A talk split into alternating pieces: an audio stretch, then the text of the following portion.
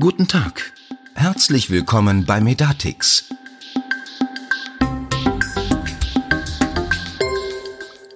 Herzlich willkommen zu unserem Medatix Podcast Gesetz meets Praxis. Kurz und knapp stellen wir Ihnen die wichtigsten TI-Anwendungen der nächsten Monate vor. Das ist die letzte Folge in diesem Jahr, die Sie von uns, meinem Kollegen Stefan Neubauer, hallo Stefan. Hallo Jessica, grüß dich. Und mir, Jessica Birkmann, hören werden. Ja, wir, es ist äh, der 23.12.2020. Morgen ist äh, Weihnachten. Wir sitzen hier leider ohne Punsch aufgrund der Uhrzeit, aber der kommt vielleicht noch. Und wir starten heute mal mit einem Rückblick auf die Folgen unseres Podcasts. Ganz kurz, wir haben bisher fünf Folgen aufgenommen. Das ist jetzt die sechste, wenn ich das richtig sehe. Wir haben uns in der ersten Folge mit dem elektronischen Medikationsplan und dem Notfalldatenmanagement befasst, in der zweiten Folge mit der EAU und mit Kim, in der dritten Folge mit der EPA, Folge 4 war dann das E-Rezept und Folge 5 haben wir uns nochmal genauer mit Kim in einer Ausbaufolge auseinandergesetzt. Da haben wir uns haben wir mal hinter die Kulissen geguckt, wie es technisch so aussieht. Die ist auch so ein bisschen länger geworden. Ich würde sagen, rückblickend war das für uns podcast-technisch ein ja, sehr spannendes Jahr. Äh, jede Folge ähm, hat sich für uns was Neues ergeben und wir haben uns selber auch ein bisschen weiterentwickelt und wir freuen uns auf jeden Fall drauf, ähm, den Podcast im nächsten Jahr weiterspinnen zu dürfen. Stefan, wenn du jetzt zurückblickend auf unsere Folgen guckst, was war denn dein persönliches Highlight? Mein persönliches Highlight. Ähm, also grundsätzlich äh, würde ich gerne erstmal das, also ich sehe es genauso wie du. Ich fand es sehr, sehr bereichernd auch in der täglichen Arbeit, ähm, mal ein anderes Medium ähm, zu nutzen oder uns bereitzustellen auch unseren Hörerinnen und Hörern, Hörern. Ähm, um auf dieses Thema Telematikinfrastruktur einzugehen, das fand ich auch für mich mal einen ganz spannenden neuen Aspekt. Ich habe bisher noch keine Podcasts gemacht und ähm, das Feedback, das wir bisher bekommen haben, Jesse, ich glaube, das ist auch also hat uns sehr gefreut, ähm, also teilweise aus dem Kolleginnen- und Kollegenkreis, aber auch von ähm, unseren Kunden wurde das Ganze sehr positiv aufgenommen.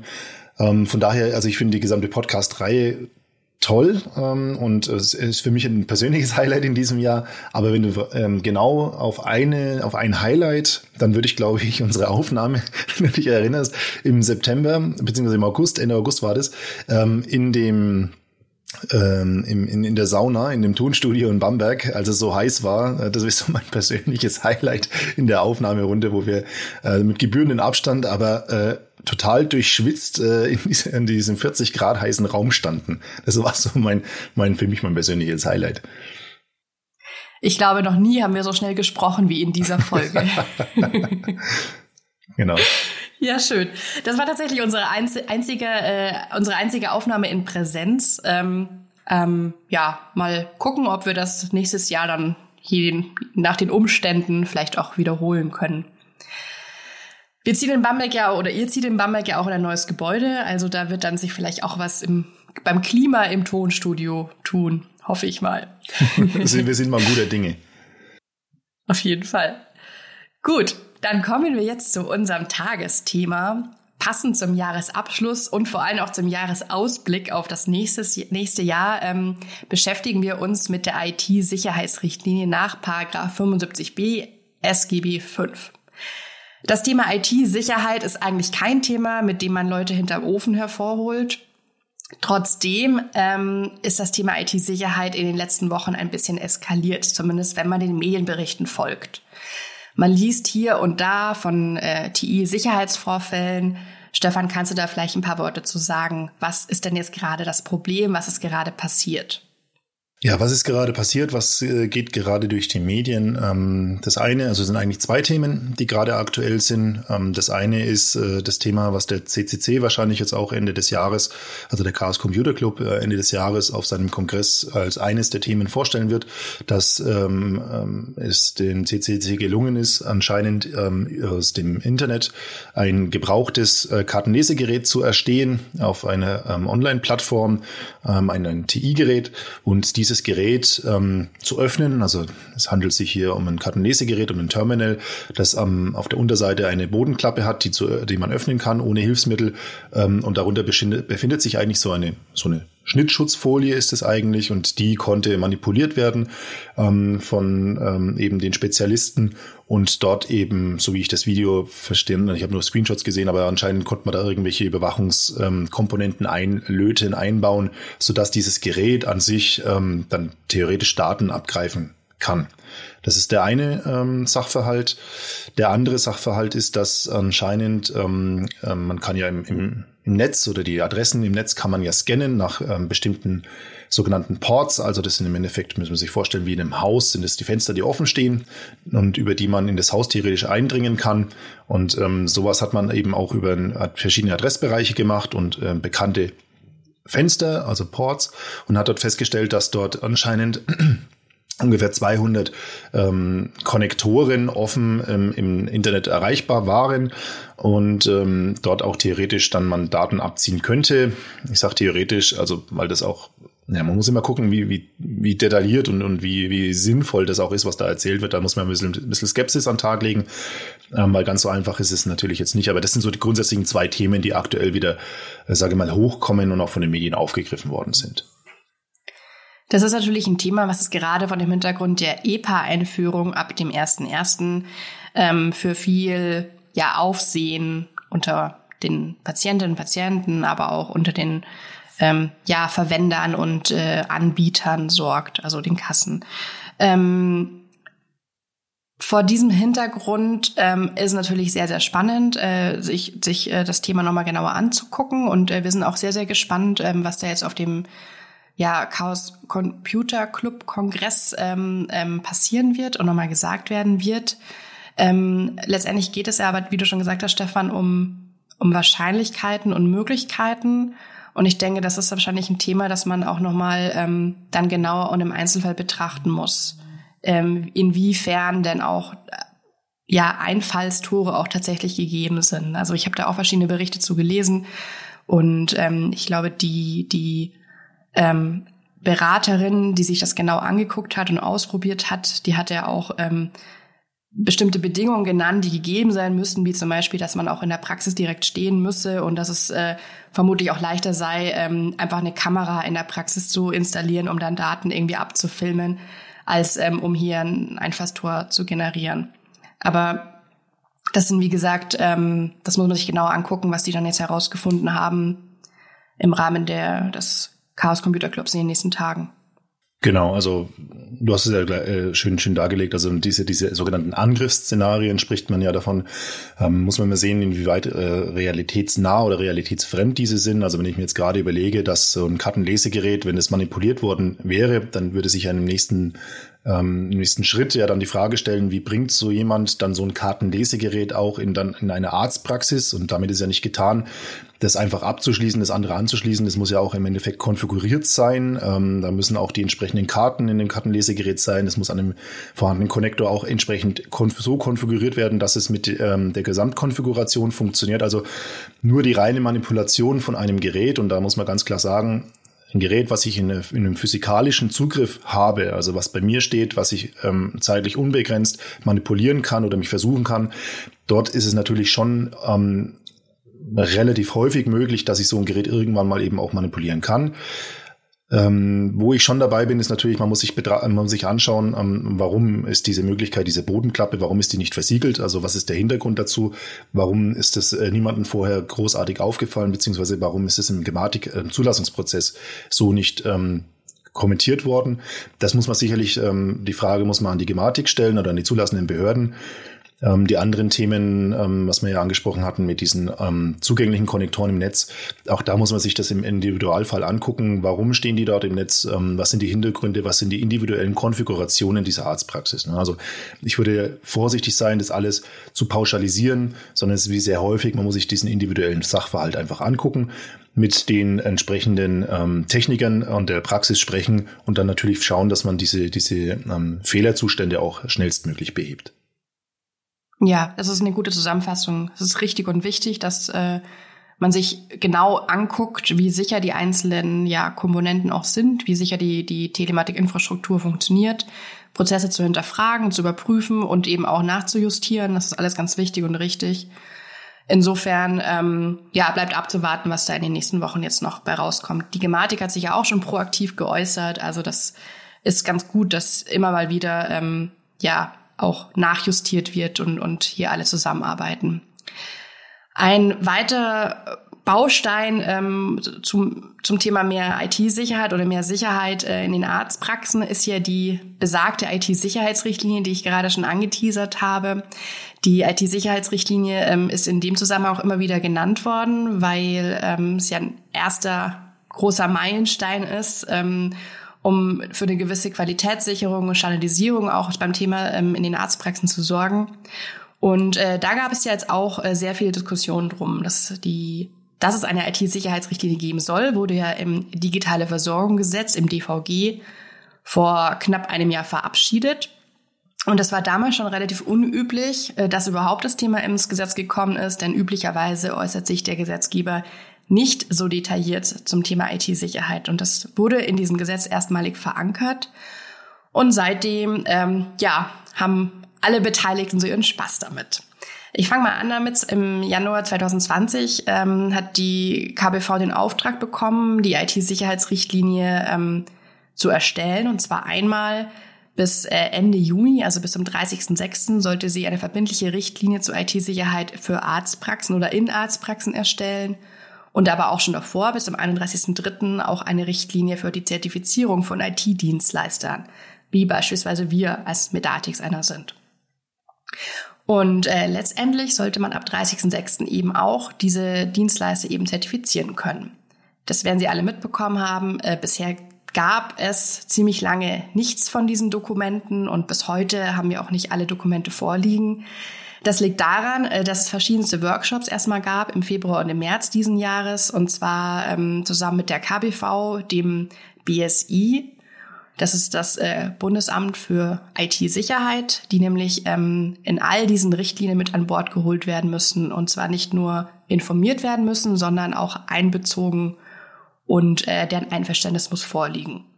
So, dazu gab es verschiedene Workshops, die verschieden detailliert ähm, ausgefallen sind. Also die sind teilweise sechs Stunden lang gewesen. Dann gab es viele Diskussionen. Rausgekommen ist dabei dann im Mai dann ein erster Entwurf und in diesem Entwurf wird eigentlich, also die Richtlinie an sich war, glaube ich, eine Seite lang. Und es wurde auf den Anhang verwiesen und im Anhang befand sich dann das sogenannte BSI Grundschutzkompendium. Und was es damit auf sich hat, Stefan, da würde ich dich um ein paar Worte bitten. Genau, also in dem Anhang, da, also da, da war nicht das Grundschutzkompendium enthalten, ähm, da muss ich ein bisschen korrigieren, sondern da war im Endeffekt ein, ein Grundschutzprofil enthalten, was wiederum auf ähm, die ähm, auf die auf den BSI Grundschutz verweist, sage ich jetzt mal. Das war ähm, das, was im Endeffekt ähm, dort drin ähm, stand und ähm, ja auch, wenn man sich das BSI Grundschutz Kompendium anschaut, dann ist das relativ umfangreich. Ähm, also ich kann Ihnen das äh, gerne empfehlen, sich mal auf dem BSI äh, das Grundschutzkompendium 2020 anzusehen. Also das ist, da wird man auch erschlagen, ähm, wenn man jetzt nicht mit der IT äh, zwangsläufig verheiratet ist. Ähm, grundsätzlich ist es ein also aus der technischen, aus der IT-Sicht ist es aber ein guter Ansatz, das ist auch ein bewährter Ansatz, der vom BSI über die letzten Jahre immer weiterentwickelt worden ist ähm, und bildet, wie gesagt, eine gewisse Systematik ab, ähm, wie so ein, wie so ein IT-Grundschutz in, ähm, in, in, in Unternehmen äh, oder auch in der Arztpraxis eingeführt werden kann. Das unterteilt sich hauptsächlich in, in, in eine Beschreibung grundsätzlich, was ähm, der Baustein beinhaltet, was für eine Zielsetzung und Abgrenzung der hat. Die Gefährdungslage ähm, wird dann dargestellt, also was für eine Beschreibung, also die Beschreibung der Darstellung und der Gefahren, was passiert, wenn ich zum Beispiel eben diese Absicherungen nicht vornehme.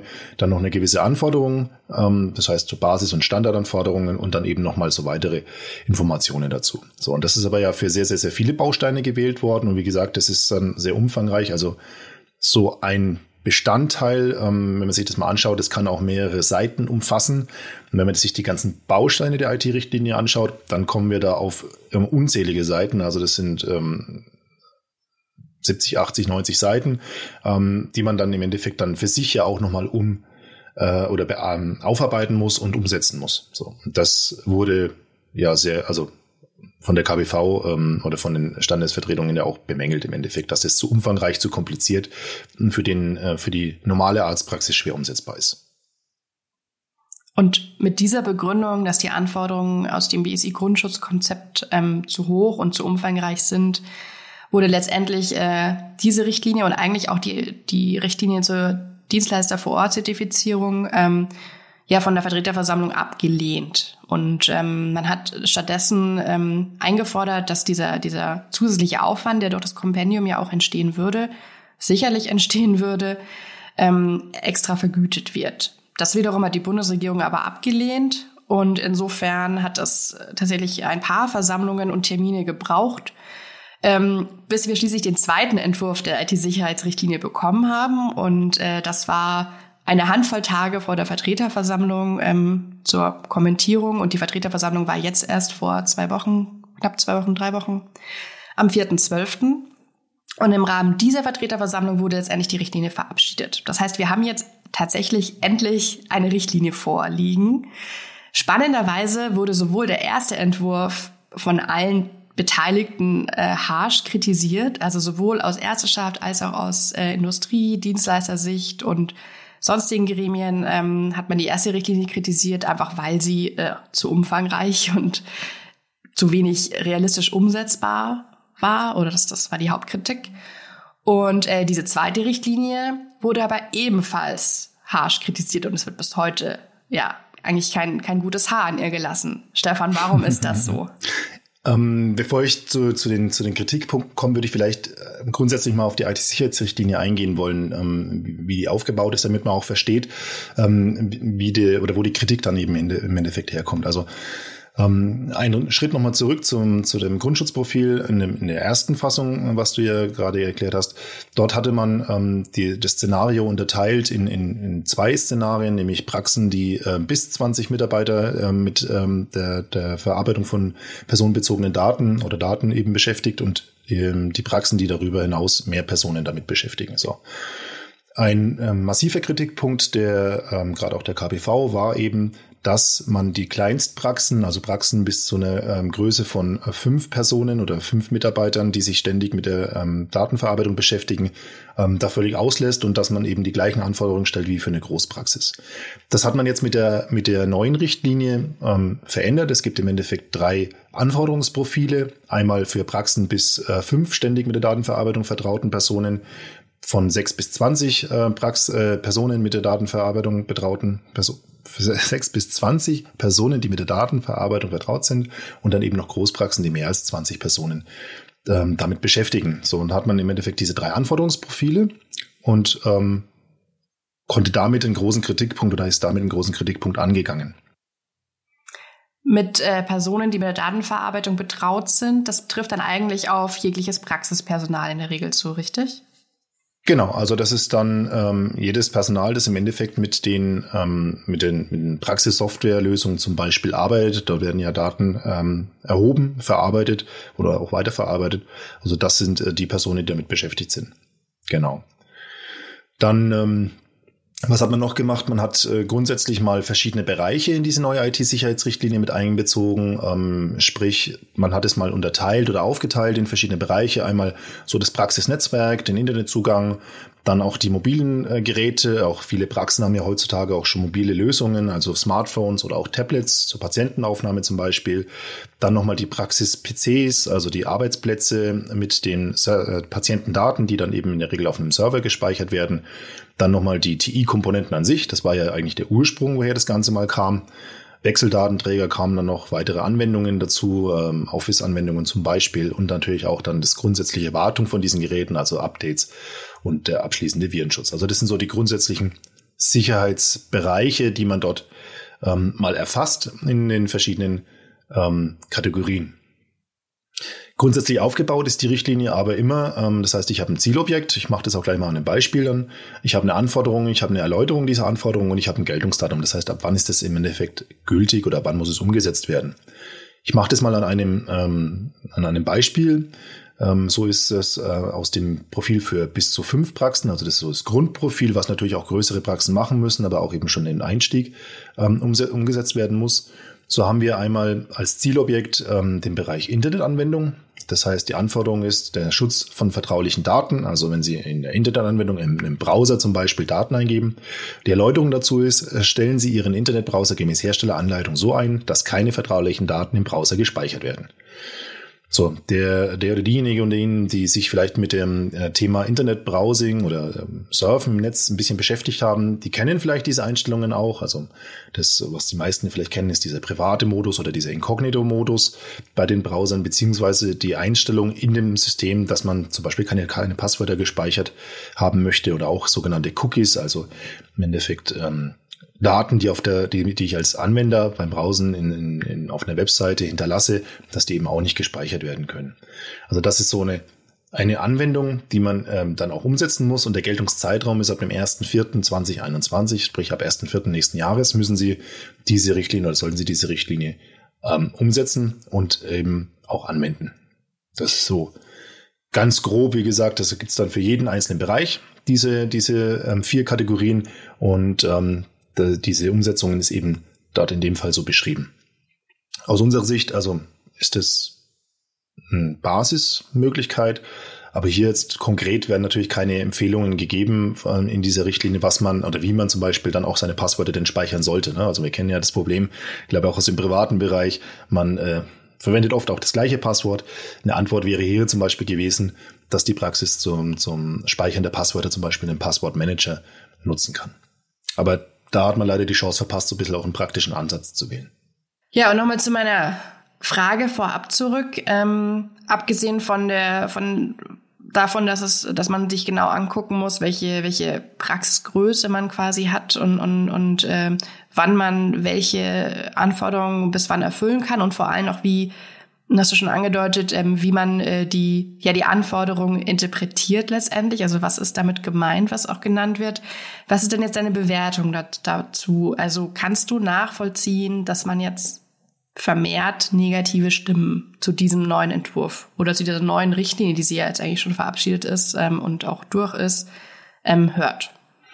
Also ich denke, man muss ähm, aus verschiedenen verschiedene Sichten im Endeffekt ähm, diese Richtlinie betrachten. Wenn man das natürlich jetzt aus einer strikten IT-Sicht betrachtet, und ich habe selber mal ähm, einen IT-Beruf gelernt, dann ist diese, ähm, diese, diese Richtlinie als ein Kritikpunkt sicherlich wenig detailliert und hat auch oft zu schwache Anforderungen an die IT-Umgebung, wie sie umgesetzt werden oder wie sie aufgebaut werden soll. Ähm, daneben sind natürlich diese Umsetzungszeiträume oder diese Geltungszeiträume auch für mich jetzt nicht so richtig erklärend. Also zum, ich gehe mal auf den Bereich Telematikinfrastruktur, also die dezentralen Komponenten, alles was in der Praxis steht, Connector, Kartenlesegeräte in dem Fall zum Beispiel, gehe ich mal ein. Dort ist die Geltungsfrist der 1.1.22. So, und dort äh, ist halt die Frage, okay, also wir haben ja schon seit jetzt über zwei Jahren Telematik-Infrastrukturanschlüsse. Warum ist das jetzt, ist diese Anforderungen, und das sind wirklich grundlegende Dinge, Basics, warum sind die erst ab 1.1.22 gültig? Ähm, auf diese, ähm, also diese, diese Umsetzungsfrist ist aus meiner Sicht viel zu weit nach hinten gesetzt. Das ist ja jetzt noch über ein Jahr, ähm, bis das tatsächlich eine Gültigkeit erhält. Und das ist ähm, pauschal gesagt oder, oder jetzt mal platt gesagt, kann man das so sehen, denn den Connector muss ich ab 1.1.22 vor unberechtigten Zugriff schützen. Das heißt, ich muss ihn ähm, wegschließen oder in den abschließbaren Bereich zum Beispiel oder überwachten Bereich bringen. Und bis dahin kann ich ihn aber im Wartezimmer an der Wand lassen. Also das ist nicht so richtig durchgängig, ähm, dieses Prinzip, und ist mir auch nicht ganz klar, warum man da so lange Fristen im Endeffekt teilweise ähm, ge gelassen hat. Und wie gesagt, ähm, auch die Detailtiefe und die Anforderungen sind eher sehr ist also wirklich Basic-Anforderungen an so eine Praxis. Also gerade jetzt, wenn man von dem IT-Grundschutz kommt, was im ersten Entwurf war, und sieht, was davon übrig geblieben ist, dann ist es aus IT-Sicht natürlich ähm, schade und auch ja leider einfach zu wenig aus, aus jetzt meiner Sicht, wenn ich als IT-Fachmann mal sprechen darf. Also du würdest sagen, der Kompromiss ist an der Stelle nicht geglückt. Der Kompromiss ist nicht geglückt. Ich denke, man hat sich hier durchgesetzt mit den Forderungen, dass man natürlich den Aufwand für eine Arztpraxis, was ich natürlich auch nachvollziehen kann, möglichst gering halten soll. Aber ähm, ich kann ja die Anforderungen an Sicherheit äh, nicht an, an, an, also aus meiner Sicht nicht an der Praxisgröße festmachen, ähm, weil natürlich auch eine kleine Praxis kann ja ähm, bestimmte Komponenten im Einsatz haben, die aber jetzt in der Richtlinie zum Beispiel nur für Großpraxen ähm, vorgeschrieben sind. So, und die kleine Praxis muss es nicht umsetzen, die große muss es umsetzen. Da, da widerspricht sich das ganze äh, System aus meiner Sicht so ein Stück weit. Und wie gesagt, ich kann ja Ähm, ich kann ja Sicherheit, wie gesagt, nicht an, aus meiner Sicht nicht an der, an der Größe von, von oder an, an der Anzahl von Personen festmachen, die mit den Daten arbeiten, weil die Daten an sich bleiben ja immer die gleichen. Also es sind Patientendaten. Egal, ob das jetzt von fünf Personen oder von 20 Personen verarbeitet werden.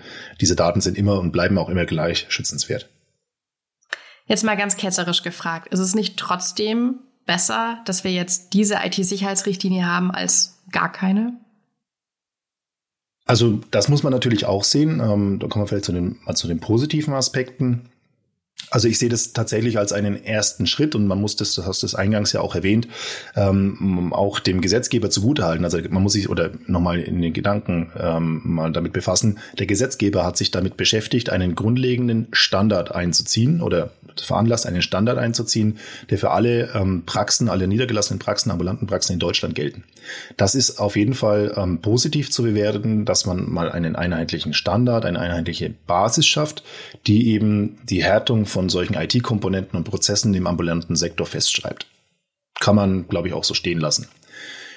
Ähm, grundsätzlich ist es natürlich auch eine Orientierung für Praxen. Also wenn ich jetzt ähm, ein Arzt ist ja kein IT-Fachmann und ähm, es bietet eine erste Orientierung, zumindest mal, ähm, wohin man sich entwickeln muss mit seinem IT-System und dass man sich auch damit beschäftigen muss. Also das ist auch sicherlich ein positiver Aspekt.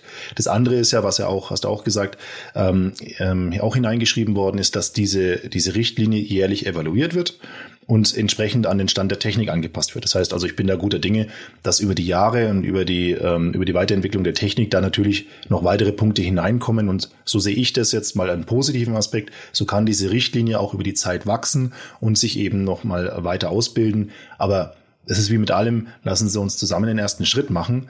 Bevor man über den Schritt vier und fünf nachdenkt, müssen wir halt mal erstmal die, die Basics schaffen, um dann eben nochmal weitergehend Verbesserungen und weitere Absicherungen eben vornehmen zu können. So sehe ich das und deswegen im Grunde sehe ich das eher positiv, dass man sich jetzt mal zusammen geeinigt hat auf einen grundsätzlichen Standard, auf den man aufsetzen kann. Schritt für Schritt ist eine gute Empfehlung, trifft auf vieles im nächsten Jahr zu.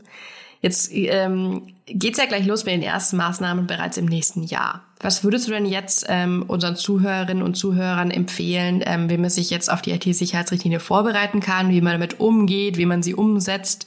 Ähm, ja, wie, wie geht's weiter? Also ich denke grundsätzlich, oder wenn man so vielleicht so ein Fazit, so einen Strich drunter ziehen möchte, es bleibt weiterhin unerlässlich, dass man sich zusammen mit seinen, oder seinen IT-Ansprechpartner, sein EDV-Systemhaus oder in unserem Fall jetzt zum Beispiel die Medatic Service Partner eben ähm, zu Rate nimmt und sich einen Überblick über die individuellen Anforderungen an die jeweilige Praxis ähm, macht und davon ausgehend eben ein gesamtheitliches Konzept entwickelt. Also das ist auch immer, was ich empfohlen habe. Ich war selber mal in, in der Technik. Ähm, ich versuche immer einen gesamtheitlichen Ansatz zu setzen und das eine ist natürlich die Technik, das andere ist auch, auch das Menschliche, das andere ist die Organisation. Das heißt, ich muss einen gesamtheitlichen Aspekt ähm, und äh, entwickeln, beziehungsweise ein Konzept entwickeln, umsetzen und dieses jährlich am besten, wie gesagt, zusammen mit dem ähm, vertrauten IT-Fachmann dann auch prüfen und weiterentwickeln. Das ist das, das Wichtige. Und wie gesagt, in dem Fall die IT-Richtlinie der KBV kann dafür eine Orientierung darstellen, aber mehr aus meiner Sicht ist es aber auch nicht. Aber wie gesagt, es ist eine Orientierung. Also lesen Sie sich das, das Blatt einmal durch, sprechen Sie mit Ihrem jeweiligen Dienstleister und gucken Sie, wo es noch ähm, ja, Stellen gibt, an die man nachjustieren müsste, um hier auch ja, gesetzessicher und richtlinienkonform ähm, und datensicher und IT-sicher unterwegs zu sein. Wunderbar. Dann ähm, vielen Dank, Stefan, auch für deine, deine Einblicke in, nach, nach der vielstündigen Lektüre in sämtliche IT-Sicherheitskompendien und, und Werke. Wir sind damit ähm, am Ende der letzten Folge in diesem Jahr. Ähm, Im Januar haben wir aber bereits die nächste geplant. Da freuen wir uns auch, wenn Sie dann wieder einschalten oder uns wieder zuhören.